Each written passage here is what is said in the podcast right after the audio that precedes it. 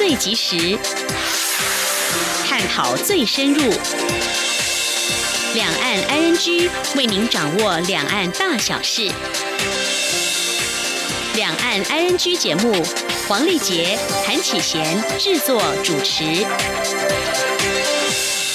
各位听众您好，我是黄丽杰，今天是二零一九年四月十五号星期一，欢迎收听每周一到周五的两岸安居节目，六十分钟为您掌握两岸最近的焦点新闻以及交流互动。在今天节目当中，稍后先来关心新闻，重点包括了中国大陆武统论学者李毅遭勒令出境，陆委会表示武统论违反两公约，政府不作为才失职。又有攻击扰台，国防部表示国军严密。坚贞掌握。美国在台协会 AIT 今天表示支持台湾参与国际组织，号召更多国家力挺。总统说，台美合作抚卫七号为台湾太空发展立下里程碑。吴耀邦逝世三十周年，王丹发宣言反对西皇帝。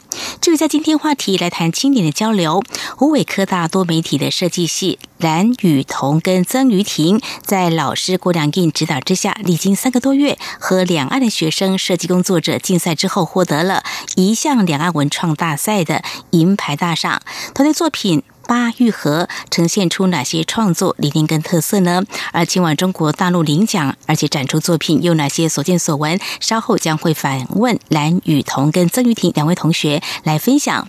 另外的今天的话题轻松一点，谈一点，像孩子的作业簿上被老师就盖了多个啊，这个字太小，字太挤，这个印章哦。另外有一名小朋友的数学作业被老师盖上要对齐的字样，家长到底有哪些反应呢？还有有一名大学教师把批改的学生作答常出现问题、错误的评语句，哎，刻成了这个橡皮章。这教学十多年来累积将近百颗的印章。那么详细的情况稍后告诉您哦。好，我们接下来先来收听今天的重点新闻，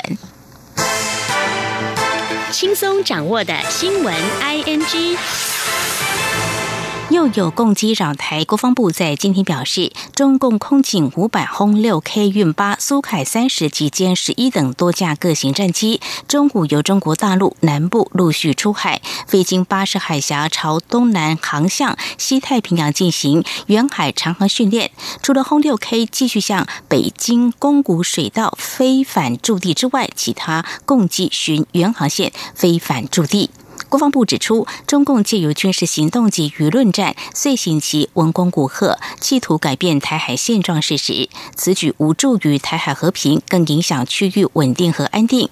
国防部强调，中共军机活动全程，国军均依规定运用联合情侦监，并派遣机建严密监侦掌握跟应处，确保我国空域跟海疆安全，欲请国人安心。针对中国大陆武统论学者李毅遭勒令出境一事，陆委会副主委邱垂正今天表示，根据两公约施行法，任何鼓吹战争行为都应该受到法律禁止。武统论显然是在主张推动战争，境外或外国籍人士主张这样的声音，都会被政府列为不受欢迎人士。情理法都应该如此，政府不作为才是失职。今天记者刘品熙采访报道。中国大陆武统论学者李毅以观光名义受邀来台演讲，遭移民署勒令出境。李毅随后自曝，曾在二零一七年拜访时任民进党中国事务部副主任的林从胜，并帮民进党传话给国台办。陆委会副主委邱垂正十五号出席内政委员会会前被问及此事，邱垂正表示，这应该由民进党对外说明。陆委会在事后有听学者转述这些事情，但并不清楚细节。由于李毅在其他地方强调武统论，因此陆委会当时就曾经主张，如果李毅要来台专案交流，会严格把关入境。邱垂正说：“大家最近很关切中国大陆武统人士来台的事情。两公约施行法第六十条明确规定，任何鼓吹战争的行为应该受到法律禁止。武统论显然是在主张推动战争，因此境外或外国籍人士主张这样的声音，都会被政府列为不受欢迎人士。政府不作为才是失职。”他说：“武统论显然就是在。”主张推动战争，然后残害两岸人民的性命。那么政府对于啊境外人士或是外国籍人士来主张这样的一种声音，那未来啊我们政府都会列为不受欢迎的人士，那么以确保国家安全跟人民福祉，那这是啊情理法都应该如此的，政府不作为才是失职。此外，媒体询问高雄市长韩国瑜在访美行程中再次提及日前出访港澳时一再被扣上卖台的红帽子。对此，邱垂正说：“中央跟地方政府要一条心，共同努力，一起拼经济、顾主权。”央广记者刘聘熙在台北的采访报道：中国武统论学者李毅自曝曾经拜访过民进党中央党部，甚至牵涉两岸传话。对此，曾经接待李毅的民进党战情及中国事务部主任林聪胜今天表示，一场单纯的拜会被扭曲成两岸传话，实属荒谬。林从胜说：“他接待李毅的过程仅属个人观点交流，无关任何政治性动作。民进党不可能和主张武统论进行传话，两岸互动也不需要传话。”对于行政院修正《两岸人民关系条例》，对两岸政治协议设下高门槛，学者们意见不一。有学者认为应该另立专法处理，而且不该定定无法达到的门槛。有学者认为，在中国国家主席习近平发表习五点之后，两岸政治协议已经没有谈判空间，因此必须定定高门槛的立法程序，以确保台湾主权不被变动。继续是记者刘品希的采访报道。立法院内政委员会本周将排案审查《两岸协议监督条例》。委员会十五号先召开《两岸协议监督机制法制化公听会》，听取专家学者的意见。对于行政院修正《两岸人民关系条例》，明定两岸协商签署政治协议应该经过国会双审议以及公投的高门槛。淡江大学国际事务与战略研究所所长李大忠表示，政治协议的范畴非常模糊，ECFA 算不算？我国过去从未定义过何谓政治协议，这让行政部门有过大的诠释权与裁量空间。他并表示，两岸关系的确有其特殊性，但所谓的国会监督，并不代表是要设立无法跨越的超高门槛。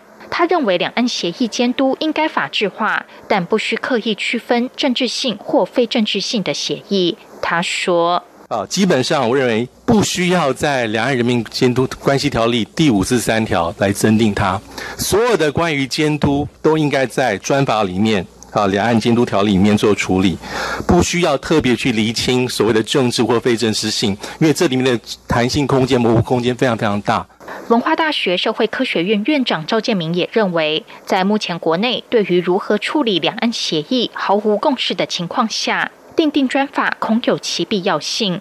他赞成定定比较高的安全审查机制，但他认为目前提出许多两岸协议监督的草案，目的不是为了签署协议，而在于避免签署协议，这完全不符合国家利益。他并强调。政治协议不等于统一，以两韩与两德的例子可以看出，签署政治协议对台湾有许多好处。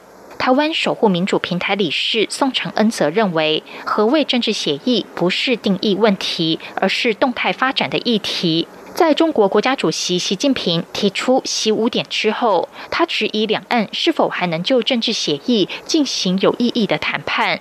如果无法，就该以民主防御的角度思考此事。他说：“我想请问，在‘习五点’提出之后，这些是否是两岸之间有可能谈成的，还是说这只是一种空中的大饼，实际上是根本不可能？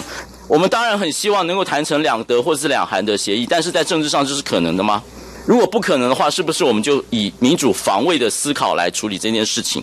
中央研究院法律所副研究员邱文聪则说：“如果台湾要独立，必须经过修宪；但如果要统一，只需要宣告就可以统一。在宪法无法保障多数民意希望维持现状的期待下，他认为有必要透过高门槛的立法程序，保障台湾主权不被变动。”他并指出，关于签署攸关宪政秩序改变、主权让渡的协议，并非只有台湾定定高门槛，包括丹麦、法国、芬兰、德国等，都要经过等同于修宪程序的高门槛或者公投。央广记者刘聘熙在台北的采访报道。亲民党主席宋楚瑜今天率团抵达香港访问，他说已经安排和中联办官员会晤，但没有说明跟谁会谈以及在哪里会谈等具体详情。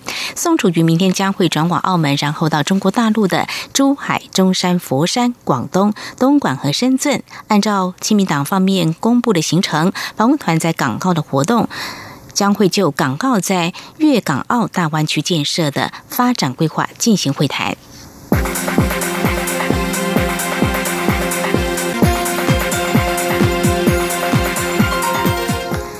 文总统今天接见美国众议院前议长莱恩。总统致辞时表示，台湾关系法为台美各项实质交流奠定重要且关键的基础。如果没有这项法案，台美间如此紧密的伙伴关系可能就不存在。总统也希望美国理解台湾是印太地区可信赖的行动者，台湾的存在将有助于区域平衡及民主发展，是股不可或缺的良善力量。请听记者欧阳梦平采访报道。蔡英文总统十五号上午在总统府接见，率团来台庆贺台湾关系法立法暨美国在台协会成立四十周年庆祝活动的美国联邦众议院前议长莱恩。接见前，总统还特地陪莱恩参观总统府内的建筑百年特展。蔡总统在致辞时表示，这是莱恩首次访台，他很高兴莱恩有机会参观总统府建筑百年纪念展，见证这栋建筑物这一百年来经历外来政权。威权政权在步入民主化及本土化。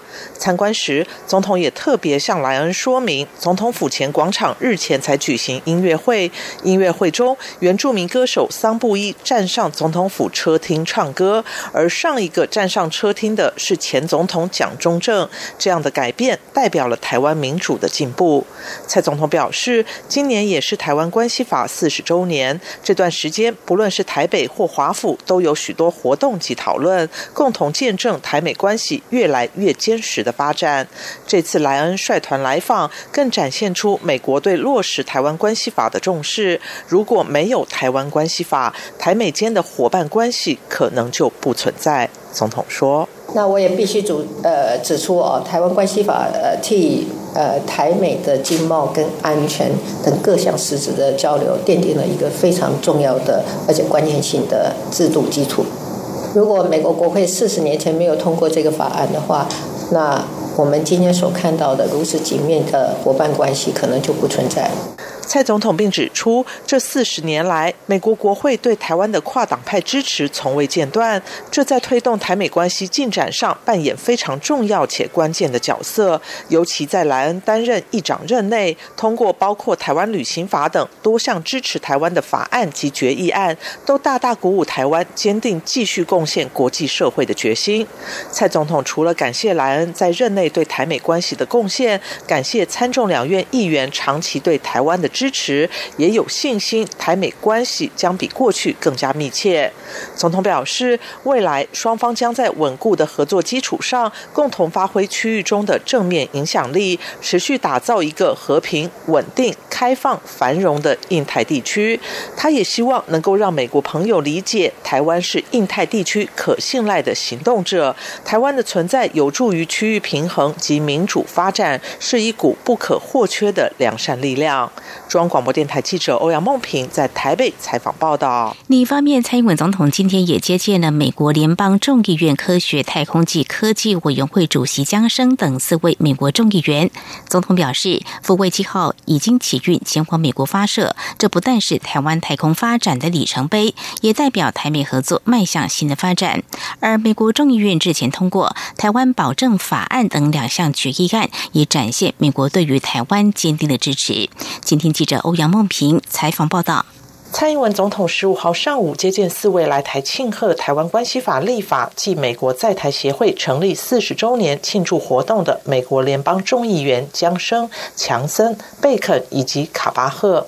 由于江生是美国联邦众议院科学、太空暨科技委员会主席，蔡总统在致辞时首先提到，台湾最近有个新闻焦点，就是台美合作的福尔摩沙卫星七号已经在十四号起运，要前往美国发。发射令全台湾民众非常振奋，也为台美合作立下新的里程碑。总统说。峰会七号的发射呢，是代表的呃美台呃科技合作的呃最重要的一个呃案子，也是我们呃太空发展的一个呃里程碑。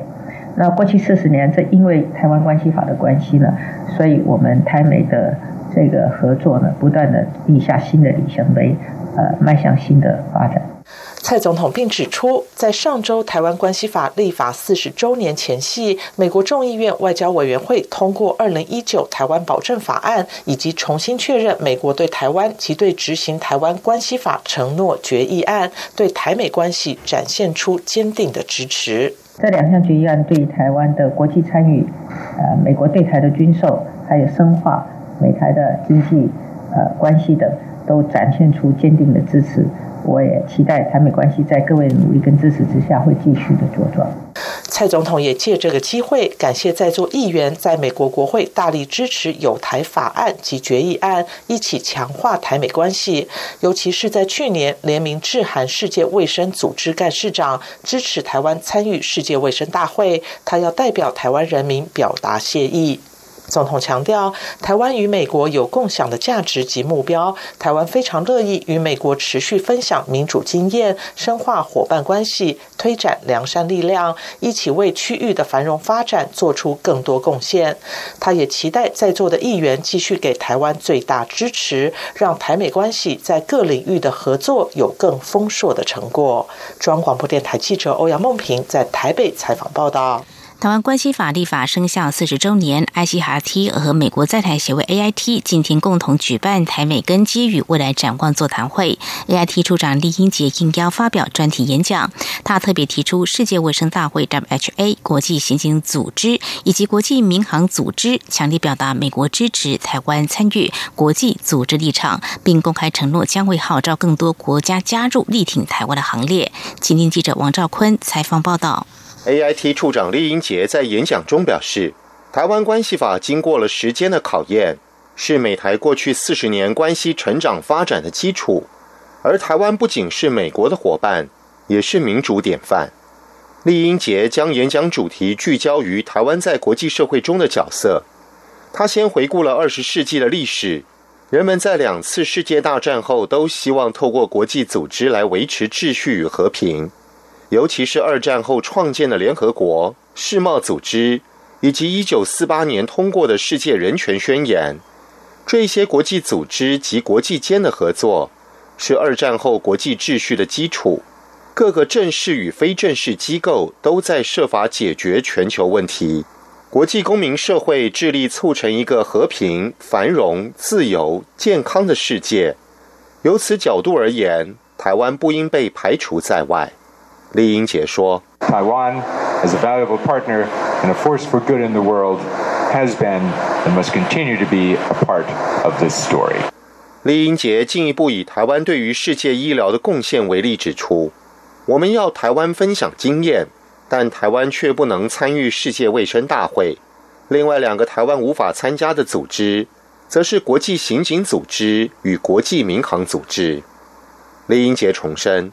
美国会持续支持台湾有意义参与国际组织，并在国际社会中扮演更活跃的角色。因此，美国将号召更多国家一起支持台湾，相信一定会取得最后胜利。前驻美代表陈建仁也应邀在这场座谈会上发表专题演讲。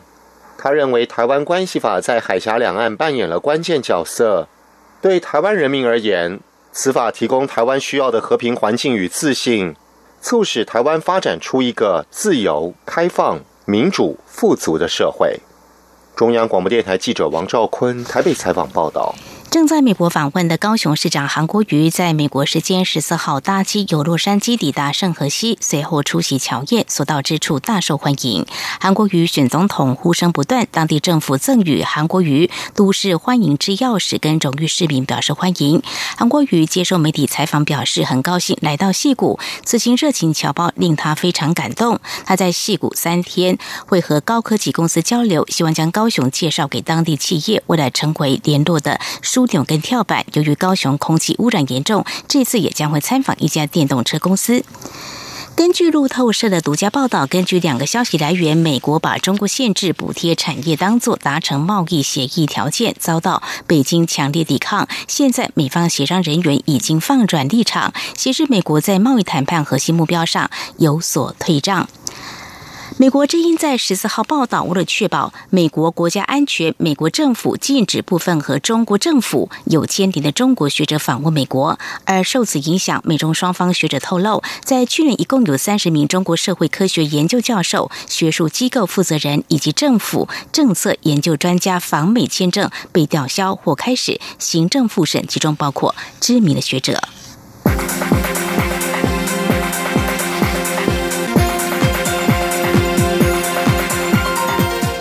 针对高雄市长韩国瑜提出的国防靠美国，红海董事长郭台铭今天出席美国在台协会 AIT 活动时表示，国防要靠和平，因为美国靠不住。至于外界关注他是否参选总统，郭台铭表示，韩国瑜是最好人选，不过也强调自己没有支持任何人，他支持对台湾最好的人。而针对二零二零年的总统大选，美国在台协会主席莫健今天在一场座谈会上回应红海董事长郭台铭提问时表示，美国。不会干涉台湾选举，因为美国尊重台湾制度，而且尊重台湾人民的意志，所以无论二零二零年是谁当选，美国都期待这个胜选的政府合作。请听记者王兆坤采访报道。A I T 主席莫健在台美根基与未来展望座谈会上表示，台湾关系法是美国对台关系的法律基础，同时也让美国有了法律基础来考量台湾的安全以及美国的重要利益。红海董事长郭台铭也应邀出席并全程参与。他在问答时间提问美国政府对于台湾二零二零年大选的态度。莫健回应表示，有点好奇郭台铭为何会问这个问题，因为美国当然会尊重台湾人民的意志。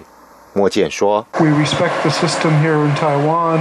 We expect it to accurately accurately reflect the will of the people. So yes, we look forward to.” Uh, working with whatever government is sitting here in Taipei in 2020. 在郭台铭继续追问下，莫健指出，美国不会涉入台湾选举，因为这不是美国的目标。美国的目标是一个精确反映人民意志的自由公平程序，而且无论2020年由谁执政，这个政府都会是美国的好伙伴。郭台铭在提问后不久，再度接受媒体访问时表示。他认为这场座谈会非常重要，所以特别到场聆听美国对于未来台美关系的看法。没想到座谈会还安排有问答时间，所以才向莫健提问。而莫健回答美国会保持中立，就是他要的答案。郭台铭还强调，即使台湾选出一位美国不喜欢的总统，那又怎么样？反正四年后会有另外一场选举。中央广播电台记者王兆坤台北采访报道。表态参选总统的前行政院长张善政今天发表新书《做事的人》。新书发表会上，多位泛蓝政治人物出席。针对玉山党和致公党都希望邀请张善政担任总统候选人。张善政表示，两党询问是否愿意担任总统被提名人，并非以入党为条件。不过，他还是希望维持无党籍的身份。至于未来和国民党合作机会，张善政表示世事难料，他现在努力做自己的事情。四月十五号是中共前总书记胡耀邦逝世三十周年，八九民运领袖王丹发表宣言指出，五四运动百年后的今天，还另外发起的第二次新文化运动，反对中共总书记习近平当二十一世纪中国的新皇帝。宣言上指出，第一次新文化运动之所以发生，和袁世凯复辟帝制直接相关。一百年后，中国政治历史又在重复。名为共和国主席的习近平要当二十一世纪中国新皇帝，在去年公开废除了宪法连任次数不得超过两届的条文。宣言表示，三十年来，中国没有正义，没有法治，贪污腐败、冤假错案，天安门母亲和六四受难者没有一天不生活在痛苦当中。以上就是今天的两。岸焦点新闻，稍后为您继续进行青年话题安居单元。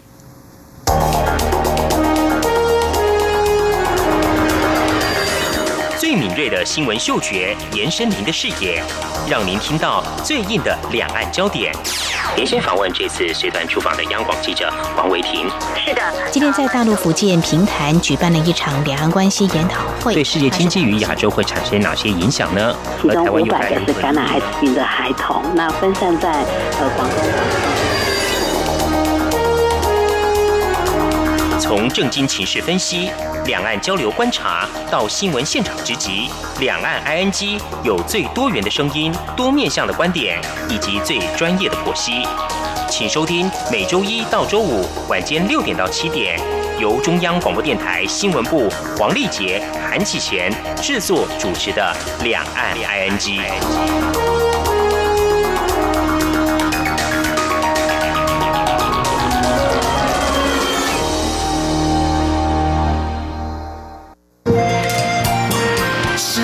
光，翅膀打开了世界之窗；是阳光，翅膀环绕着地球飞翔。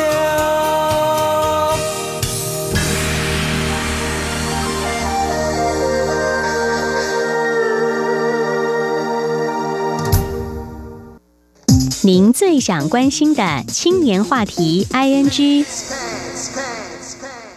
这里是中央广播电台，您现在所收听的节目是《两岸安居》。湖北科大多媒体设计系的蓝雨桐和曾瑜婷，在老师郭良印的指导下，历经了三个多月，和两岸的学生设计工作者竞赛后，获得一项两岸文创大赛的银牌大赏。他们的作品是八玉盒，而前往中国大陆领奖并且展出作品又有哪些所见所闻？我们在今天要访问蓝雨桐跟曾瑜婷同学来分享说明。我们首先先访问蓝。雨桐同学，雨桐你好，你好，雨桐你好。一开始可不可以先请您跟听众朋友介绍一下你们这次的参赛作品当初是怎么样发想这个概念的？然后这个作品有哪些的创作理念还有特色呢？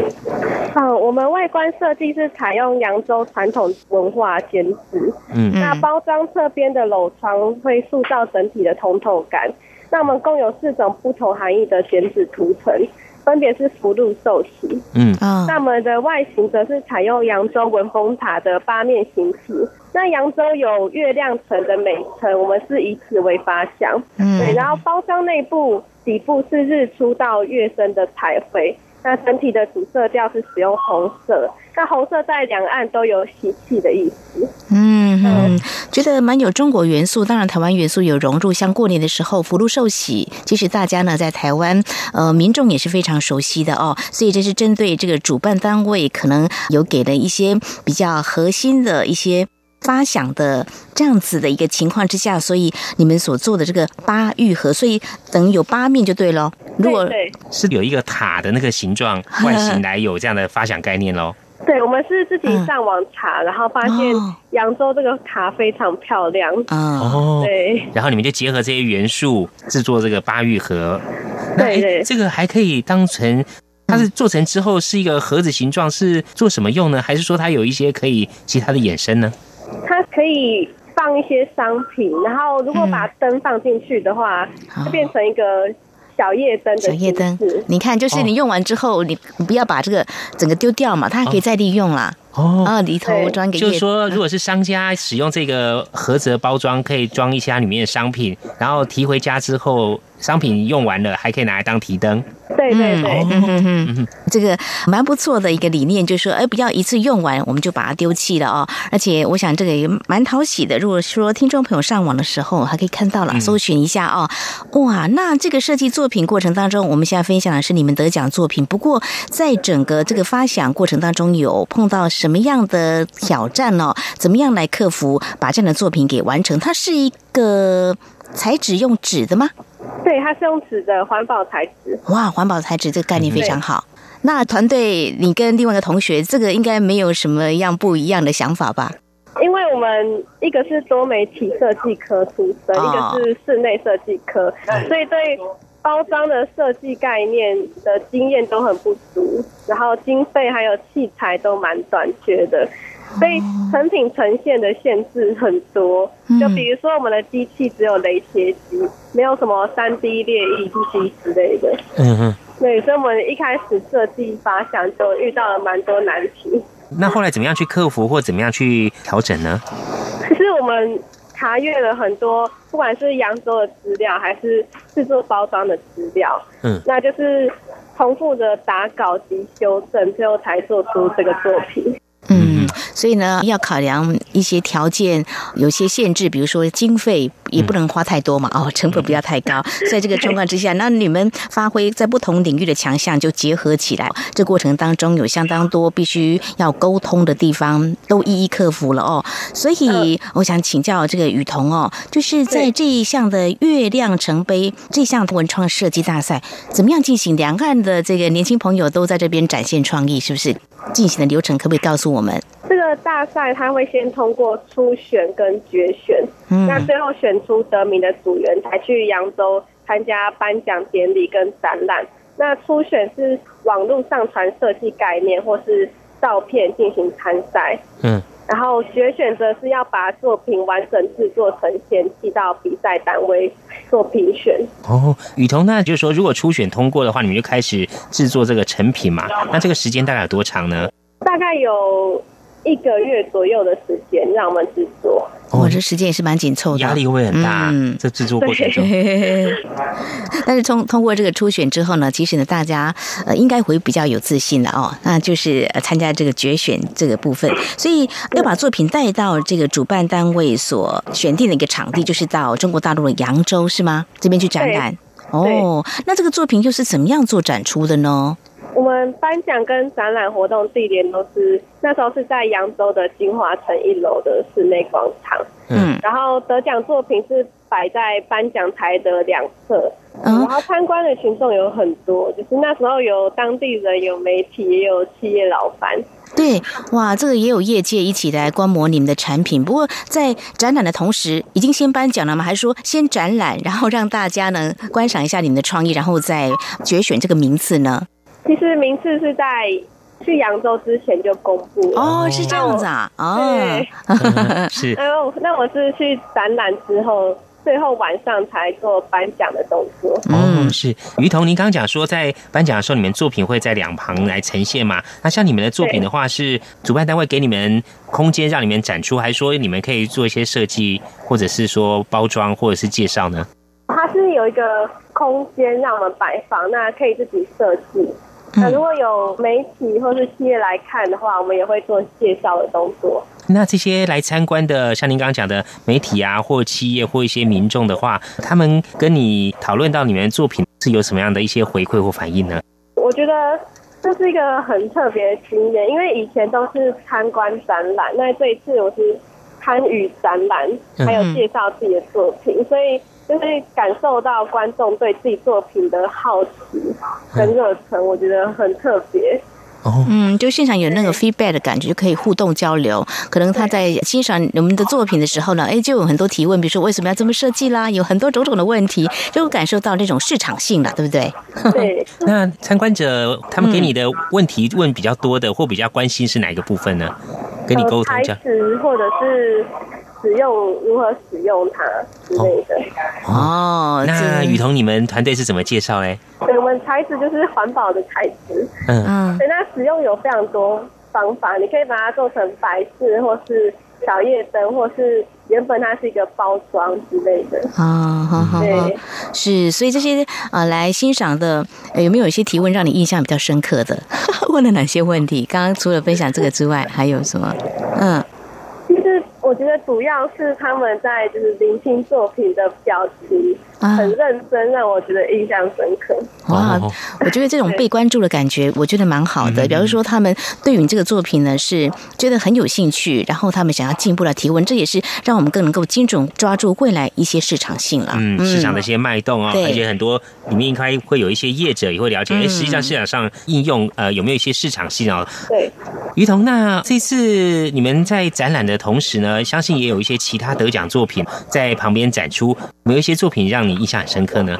都有，所以这次比赛的参赛者也是很多元，有学生，像我们有学生，还有业界的师傅也有来参赛，还有中国那边的参赛者。哦，学界、业界都有，产业界对，就觉得很荣幸能够跟他们一起站在同一个颁奖舞台。那每个作品我觉得都各具创意，然后都让我印象深刻。里面有蜡烛、木雕跟日历啊、蓝染，对，就很多元。哇，这个创意无限，同样在这样一个参赛的平台了哦哦，所以你们并没有分学生或者说产业组这方面的竞赛，就一起来把自己创意展现出来，来决选出名次，是这样子吗？对，它是全部一起比，没有分组，所以你们很厉害哎。是 于彤，那你刚刚也讲到说，这次展出的作品哦，包括你们在内哦，其实蛮多元的，有各种各样。那有跟其他的一些参赛者做一些交流，或者是一些创作理念上的一些情形的分享吗？那我们有对于设计理念跟制作过程做交流。嗯，对，就是他们的设计，我觉得非常有创意。也能更让我理解到制作的材质跟机器应用之类的。嗯，哦，于彤，你可不可以举个例子，比如说说谁的作品或谁的一些想法，给你蛮大的一些启发呢？让我印象深刻是有一个木雕的，哦，然后他也有做类似银饰这样子。那因为我没有接触过那种那个部分，那他有跟我了解到说，就是如何切割，然后洗它。好抛光之类的。这跟你们这次参赛作品《八玉盒》可能有些是呃相近的，不难理解。可是，在技术上可能又给你们一点点的启发哦。你们八玉盒作用环保材质是这个纸纸质的嘛？啊，是。不一样的。所以感觉刚才雨桐跟我们分享，就是。有蛮多，就说你们自己的一个创意哦，这已经让自己觉得嗯挑战自我。然后在这个的比赛过程当中，又有很多跟其他参赛者的一些交流，我觉得应该收获蛮多。是。不是。最后？跟我们来谈一谈这方面有什么样的感想呢？我觉得这一次这个比赛，它不仅仅只是一个比赛，它能够让我开拓视野，而且真正去到扬州之后，才真的觉得扬州真的是存在于现代的名画，也非常美丽。那我们去那时候也品尝到当地的美食，那因为我印象深刻的是。扬州 的炒饭，对它，这个炒饭是就是不加酱油，我觉得这个非常特别，那吃起来就很清爽，也不会油腻。对，然后真正来到这边才能够了解说为什么古人喜欢用扬州作诗。那我也觉得很幸运能够参与这次两岸合作的比赛。对，非常谢谢雨桐的分享。雨桐和他的同学曾雨婷一起参加了一项两岸文创大赛，获得了银牌大赏。他的作品呢是八玉盒。非常谢谢雨桐接受访问，谢谢您，谢谢，谢谢雨桐，谢谢。阳光就是阳光，成了我的翅膀。阳光就是阳光，任你自由飞翔。阳光就是阳光，世界在我肩膀。阳光是你，是我生命的翅膀。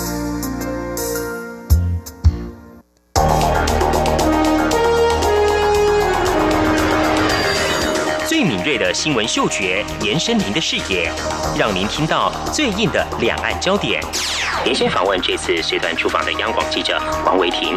是的，今天在大陆福建平潭举办了一场两岸关系研讨会，对世界经济与亚洲会产生哪些影响呢？其中五百个是感染艾滋病的孩童，那分散在呃广东。从正经情势分析、两岸交流观察到新闻现场直击，两岸 ING 有最多元的声音、多面向的观点以及最专业的剖析。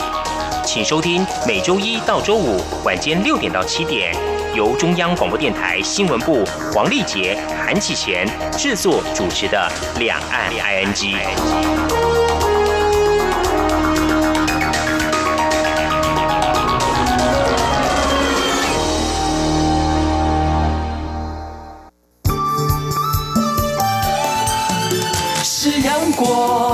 像台湾之光穿透世界之窗，是阳光像神鹰翅膀环绕地球飞翔。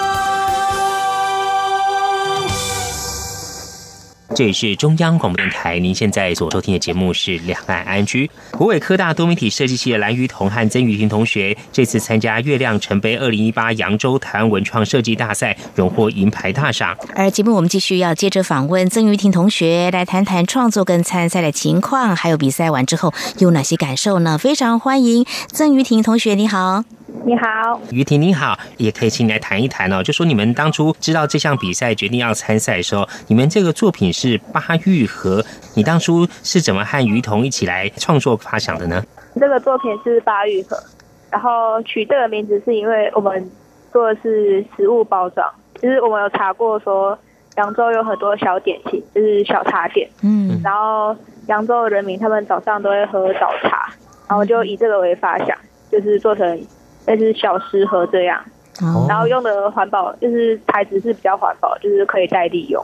嗯哼，我们是以那个那个塔，扬州有一个塔叫文峰塔，文峰塔，对，然后它有八个面，就是八角形的，然后就分别以四个福禄寿喜为做，就是作为那个发想，对，然后做成那种，其实扬州还有一个特色是剪纸，嗯。嗯，剪纸的那个肉壳就是坐在。它的发面厂。嗯嗯嗯嗯，大概是这样啊。谢谢于婷哦，就是用这个剪纸嘛，哈，这种环保材质，其实这个也有台湾的元素在里头啦。呃，因为其实，在台湾我们谈到福禄寿喜，因为刚才雨桐有提到嘛，就是福禄寿喜这样的概念，然后呃，也针对在扬州当地特色，我们尽量去查相关的一些资讯，所以是很多元素融汇在里头。而且刚才听雨桐说，你们这个除了可以在里头摆放东西之外，是一个很好的包装、前卫的设计。还有这个之后不要不会丢了，因为它是还可以当小夜提灯的作品。这是两个人当初就有这样子的一个构思概念吗？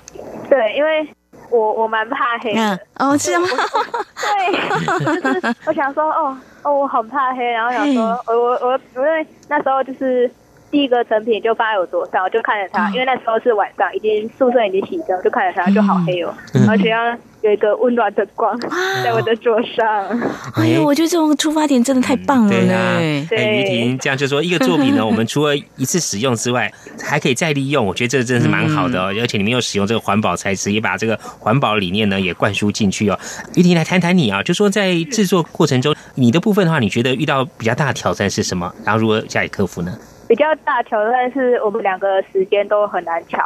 就是因为一年级就是课很多都是必修，然后我们有空的时间都是在早上，就是早八那种时间，不然就是大概五点过后，就是那种晚上到深夜那种。就是我们工作时间都是在早上跟深夜，就是时间比较难调。哦吼吼，所以我们说这个一分耕耘一分收获了哦，这个呃果实呢尝到是甜甜的，不过之前是很辛苦的哦哦，所以你们当初这样的组合是你跟雨桐本来就认识吗？呃，我们是上大学才认识的。哇，但是有这样的默契，你们才一年级，我觉得也很不简单呢。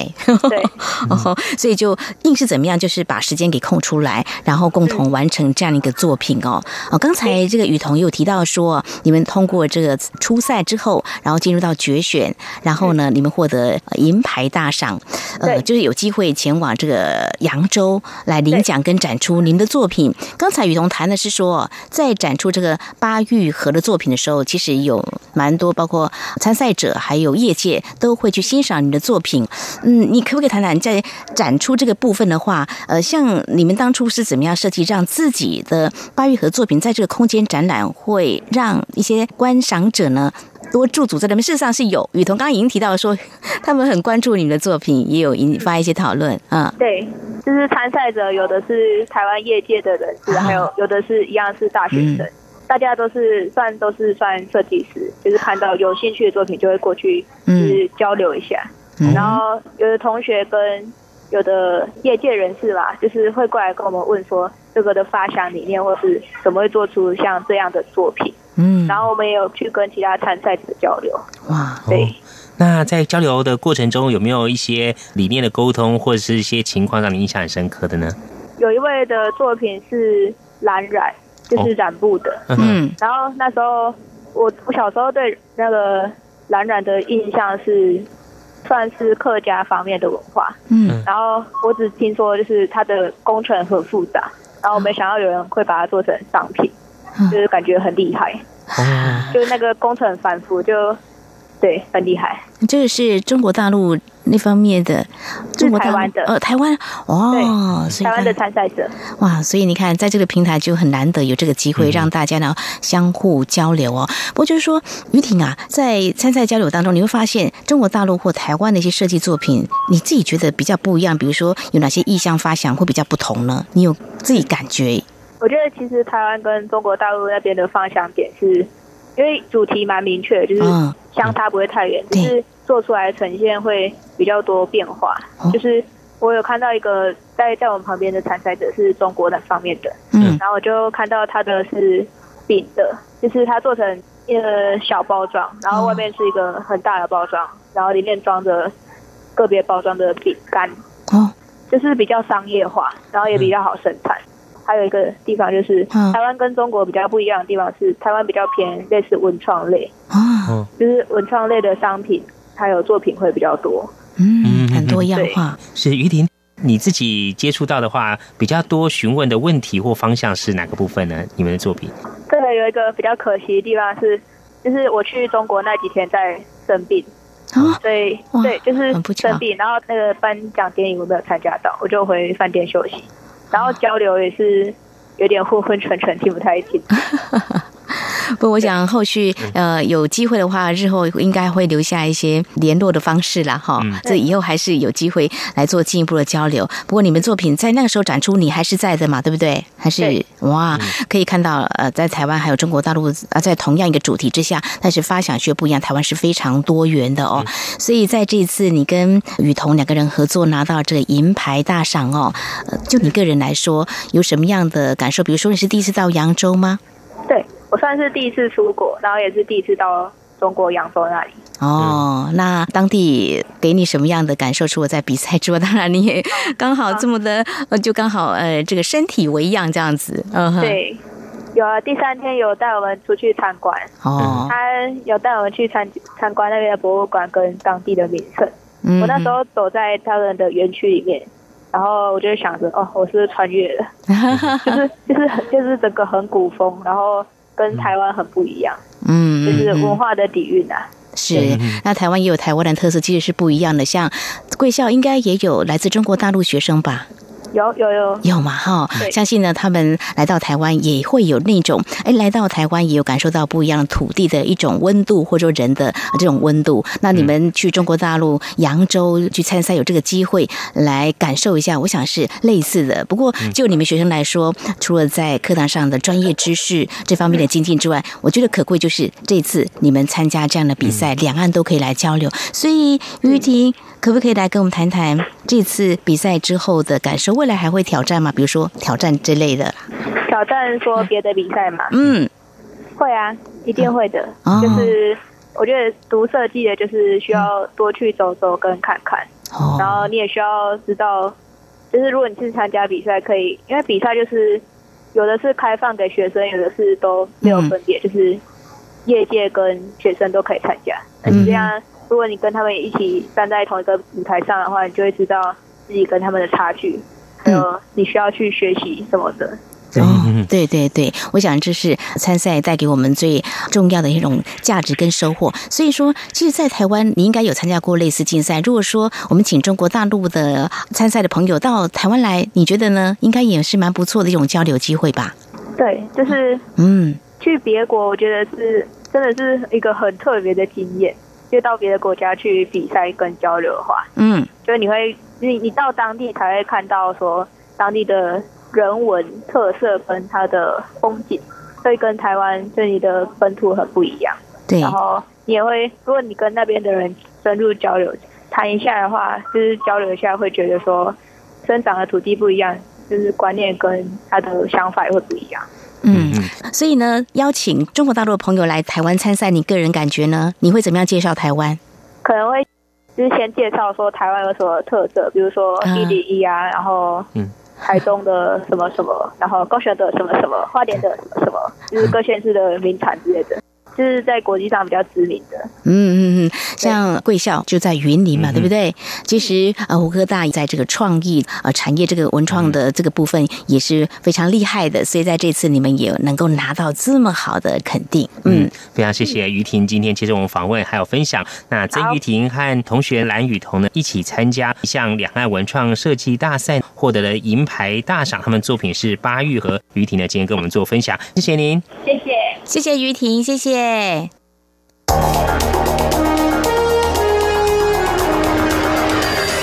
最敏锐的新闻嗅觉，延伸您的视野，让您听到最硬的两岸焦点。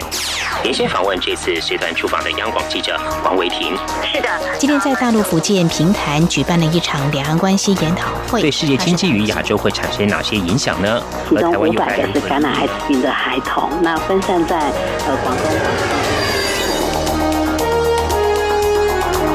从正经情势分析、两岸交流观察到新闻现场直击，两岸 ING 有最多元的声音、多面向的观点以及最专业的剖析。请收听每周一到周五晚间六点到七点，由中央广播电台新闻部黄丽杰、韩启贤制作主持的《两岸 ING》。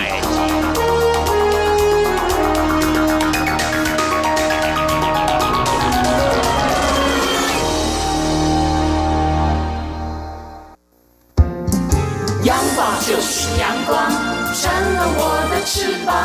阳光就是阳光，任你自由飞翔。阳光就是阳光，世界在我肩膀。阳光是你，是我生命的翅膀。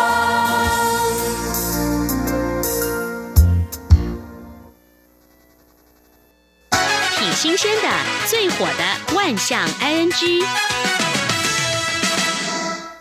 这里是中央广播电台，您现在所收听的节目是两岸 ING，到了万象 ING 单元。丽姐以前记得学生时代啊，老师改作业的时候会在上面用红笔画来画去哦。对，如果圈的越多，写字越多，哇，那回家一定会被念得很惨。没错。不过看到网络上有一位妈妈，嗯，她上网就贴文抱怨说，就是她儿子的老师改她小孩子的作业，让她觉得有点崩溃。为什么呢？这个老师并不是用红笔改哦，那是盖印章。现在老师好像都是使用印章。我觉得我比较喜欢老师手写的字，因为老师写的硬体字我觉得很漂亮。那这个老师盖印章，可能是每次的评语都差不多了，然后就盖那个印章。不过他是盖上说字太小，嗯，就说这个小朋友写的字太小，所以叫他的儿子字写大一点。哎，结果他看他儿子写的字呢也不小，他也觉得蛮刚好的。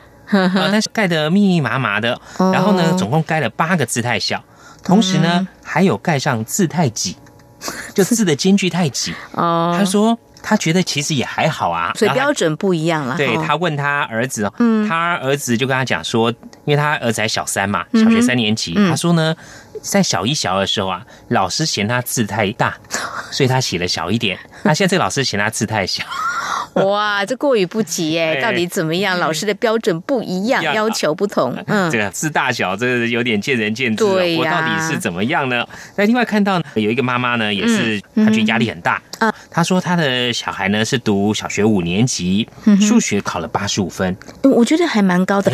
不错啊，重点在通常我们也会问孩子你考几分，然后就问说那班上考的情况怎么样？哎，平均多少？哎，如果老师出的题目比较简单哦，对呀，结果他八十五分啊，是全班倒数第二名。哦，可是已经很高分呢。然后老师在上面呢就盖了一个兔子的图案的印章，然后把这个分数呢就说总共有多少人考一百分啊？嗯，然后。九十分以上的有多少人？嗯，然后八十八九分有多少人？嗯，然后几分到几分有多少人？然后就把他儿子列在哪一个区域写出来，这样子。哇，那妈妈看到这样子，不晓得给孩子什么样的回应或鼓励？应该有鼓励吧？对，他就讲说。不要跟任何人比较啦，尽力就好哦，尽量答就对了。那如果说被老师圈起来呢，就知道说自己错在哪边了哈。是。哦，不过他也觉得哦，八十五分这个压力有点大，还倒数第二名哦。哦，那在这一则抱怨文下面啊，就有其他网友留言，他说他女儿有一次呢在班上考数学，考了九十八分，满分是一百分。哦，哇，那很高了。对呀，他说只错了一题，嗯，但是呢挤不上前三名啊。难不成一百分的很多，还是九十九分的也？所以这个真的是压力很大哦。另外看到呢，是一名小学五年级的小朋友啊，写作业，作文，他写描述班上的老师。结果呢，哇，这名同学啊，嗯童言童语啊，而且讲话很直接哦，就说老师。看起来满脸的皱纹，很老，有岁月的痕迹。但是呢，他运动能力很强，不错哦。哎，结果没想到老师啊，就把这个满脸皱纹跟很老给画起来，旁边还盖了印章。我觉得老师要鼓励这些孩子们啊，勇于表达自己的看法嘛。对呀，这个老师心脏很强哦。让妈妈看到这个作文改的考卷，也是觉得压力很大。哎，赶出就要有这个心脏够有力，而且我觉得就是孩子呃所表达的就是最真的嘛。对。那我们另外看到有一名网友呢，嗯，他说他的侄子啊在写数学作业，嗯，这是一个算式题。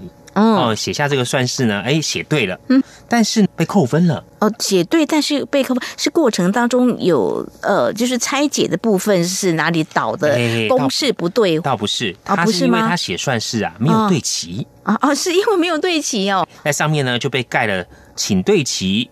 还有问题就说，哎，要补一些算式。就跳太快了哦，有跳了这样子哦，啊，就他觉得这样压力很大。最主要，他认为啊，是应该要让这个学生呢能够了解，说是有没有算对，这样算过程对不对啊？那。这样他觉得要求有点过了哈。嗯。那另外就有网友讲说啊，老师盖这个章啊，嗯，印章也没有对齐。真 的要求对齐，这个也要对齐 啊。不过呢，哎，也有网友讲说啊，其实这个算式有没有对齐啊，整齐与否，就可以考验学生是不是粗心啊。希望说要求整齐呢，是最好养成的习惯，就写的让看的人呢能够一目了然、清清楚楚。哎呀，好像也有几分道理的哈。不过我觉得老师可以多提醒啊，是啦，说哎，你这算式是对的啊，但是以后把它写整齐、写好。哎，我们另外看到啊，这个是台湾一位大学老师啊，他是教法律的。嗯。他说：“以前常常看到小学生，不管是作业啊、考卷会写的好的话，或联络部平常表现好的，会盖上乖宝宝印章啊。哎，不过呢，他也刻了上百颗印章，哇，是替学生改考卷的。”他说他刚开始当老师的时候啊，帮班上同学改一次这个期末考卷啊，用掉了三支红色圆珠笔。哇，老师很用心哎。不过大概 每个学生的状况都不太一样嘛，要提点的都不同。没错，他想想啊，这样写手也很累啊。哎，他就把同学们常出现的错误的那些用词评语呢 刻成印章。结果他教书这些年来啊，累积了上百颗印章啊。哦，他说前三名最常盖的哈，就是说像法律他有。有些这个申论申诉题嘛，就是说欠缺适用的法律过程，哦，欠缺有关的法律概念，还有法律未有如此规定。哦，我觉得好像也只有法律比较。